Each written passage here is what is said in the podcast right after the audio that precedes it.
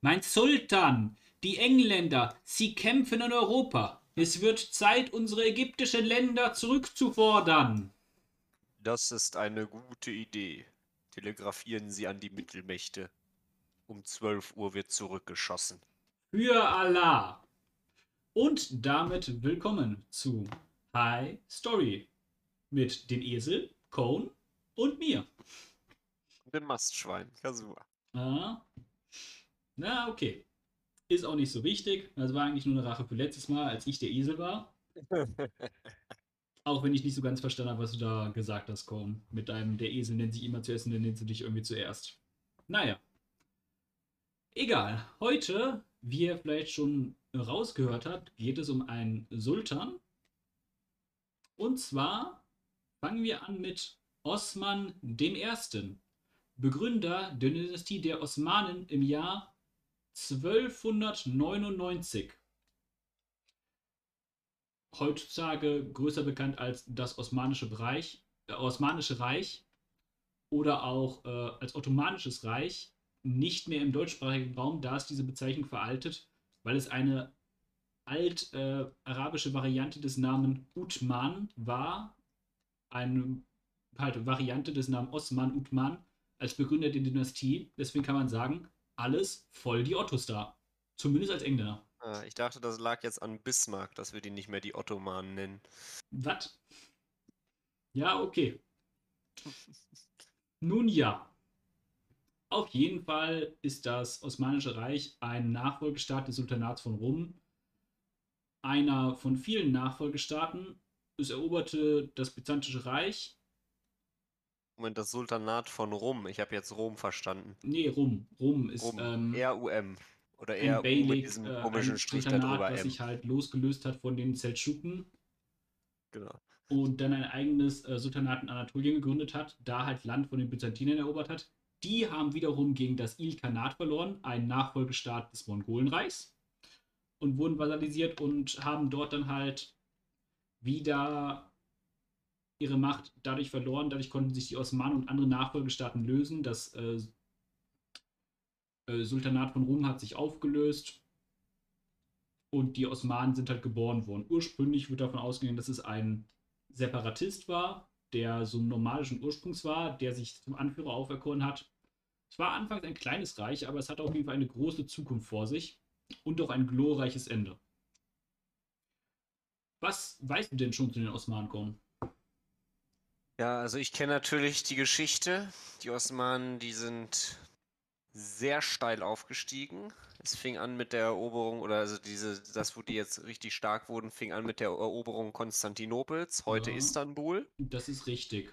Am Und dann Anfang haben sie da ihre, ihre Besitzungen ausgebreitet. Und das Reich reichte vom Balkan, also von den, äh, von Ungarn quasi, also sie hatten auch mal weite Teile Ungarns erobert, bis zum Persischen Golf, bis zum äh, Jemen heute, Oman und Jemen. Ja, ich korrigiere das jetzt mal. Die größte Ausdehnung war im 17. Jahrhundert von Südosteuropa, also große Teile Ungarns, über Ägypten bis zum Schwarzen Meer. Also über Ägypten sogar noch hinaus. Aber da war die Herrschaftsmacht schon wieder etwas eingeschränkter.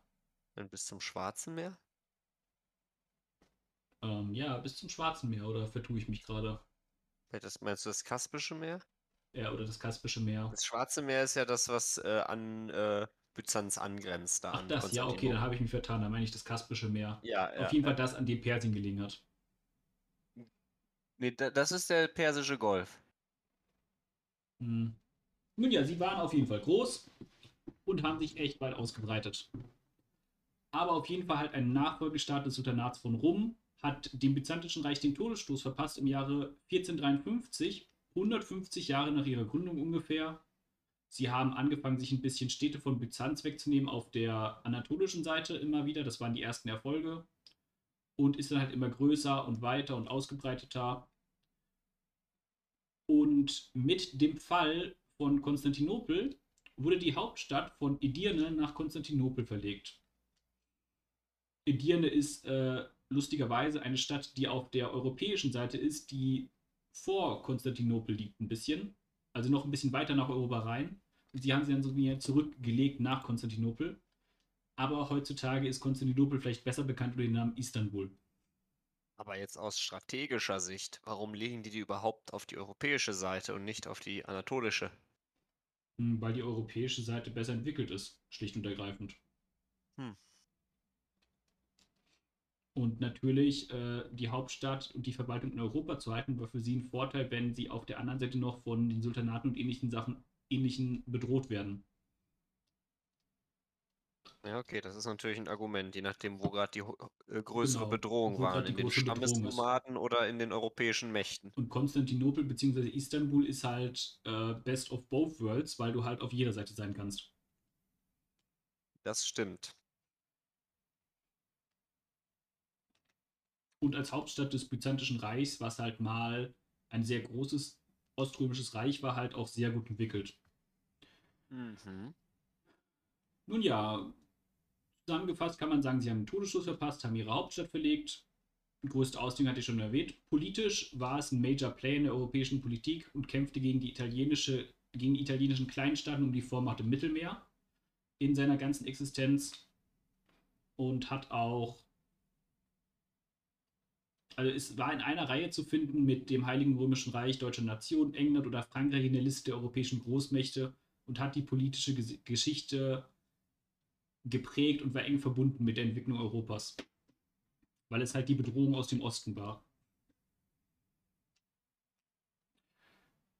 Nun ja, zu den Kleinstaaten gehörten hauptsächlich Venedig und Genua, aber auch der Kirchenstaat hat da seine Problemchen mit dem Osmanischen Reich gehabt, weil sie halt starke Vertreter der Muslime waren und der Kirchenstaat, wissen wir alle, katholisch. Wie? Die Osmanen waren starke Vertreter der Muslime? Ja, ja, das hatte ich nicht erwähnt. Die Staatsreligion äh, war schiitisch oder Sunni? Nee, Schi Sunni, glaube ich. Sunni, oder? Sunni. Ja, Sunni.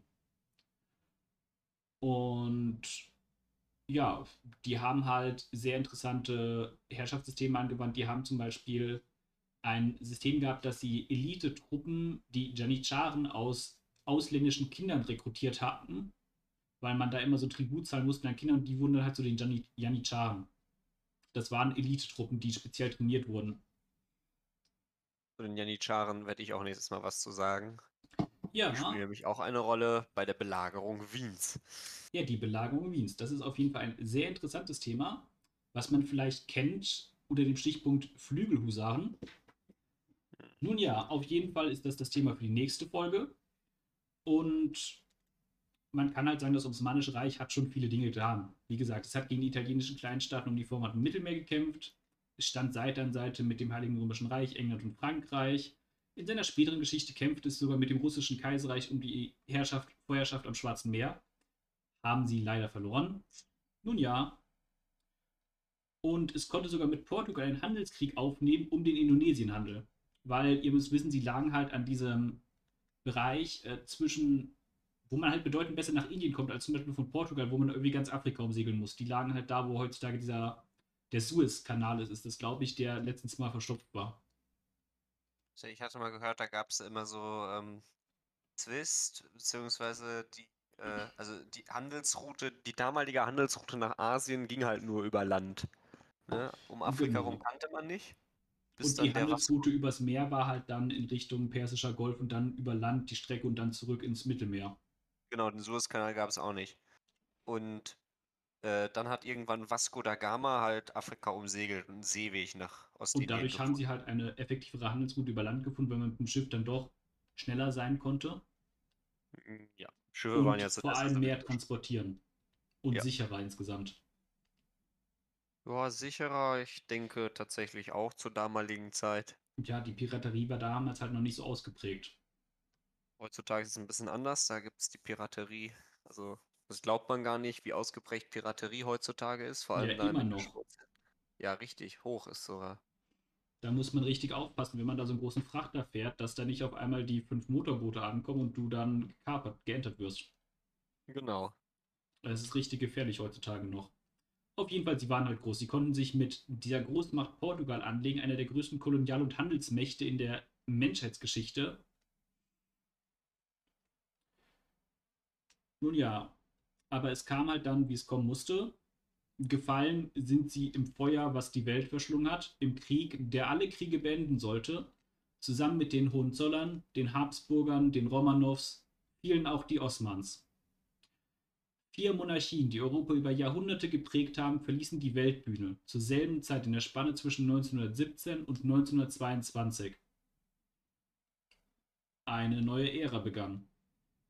Ja, und die Behauptung, das war der Krieg, der alle Kriege beendet, war leider nicht ganz richtig. Aber gut. Ja, es ist halt ein Krieg, der damals so genannt wurde und auch Hoffnung verbreitet hat unter dem Titel Der Krieg, der alle Kriege beenden sollte, weil es halt ein so großer Krieg war, dessen Ausmaß, Brutalität und Gewalt in der Form noch nie gesehen wurden zu der Zeit. Ja. 20 Jahre später gab es einen Krieg, deren Brutalität und Ausmaß bis dato noch nie gesehen wurden. Und 20 Jahre später gab es nicht diesen Krieg nochmal. Na gut, das ist dann noch ein anderes Thema. Aber ja, äh, die Osmanen sind nach dem Ersten Weltkrieg gefallen. Nun ja, ersetzt wurden sie durch den Befreiungskrieg der Türkei. Der türkische Befreiungskrieg unter der Führung von Mustafa Kemal Atatürk, der der erste Premierminister oder Präsident der äh, neuen Republik wurde, der Türkei.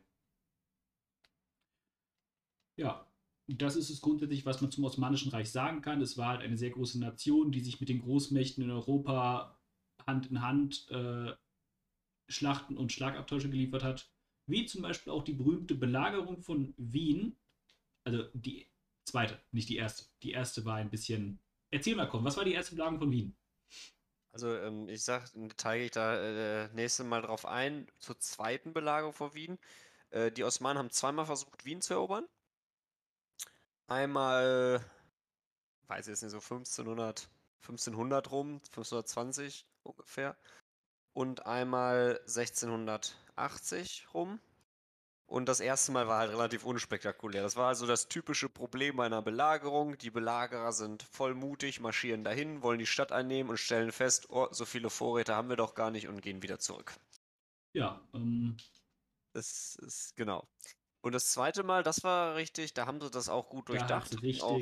geballert. Aber hier wollen wir jetzt auch nicht zu viel dazu erzählen, weil das kommt auf jeden Fall in der nächsten Episode. Ich hoffe, es gefällt euch, dass wir so ein bisschen die Themen miteinander verweben und so ein bisschen zumindest eine lose Annäherung hatten. Beim letzten Mal hatten wir die Habsburger, die Habsburger, die sich halt gegen die Osmanen durchgesetzt haben und jetzt werden die halt, dieses Mal stellen wir die Osmanen vor und beim nächsten Mal, was haben die Osmanen denn in Wien gemacht? Nun ja, auf jeden Fall würde ich mich freuen, wenn ihr uns eine gute Bewerbung gibt auf der Podcast-Plattform eurer Wahl. Fünf Sterne auf Spotify, vielleicht einen Kommentar. Ist mit äh, Bekannten teilt, falls ihr denkt, das äh, könnte Ihnen gefallen. So einen schönen Snack mit ein bisschen History Knowledge. Ja, komm, noch was? Nee, da habe ich nichts mehr zu sagen. Ja, dann würde ich sagen, wünschen wir euch alles Gute und noch einen schönen Tag. Ciao. Tschüss.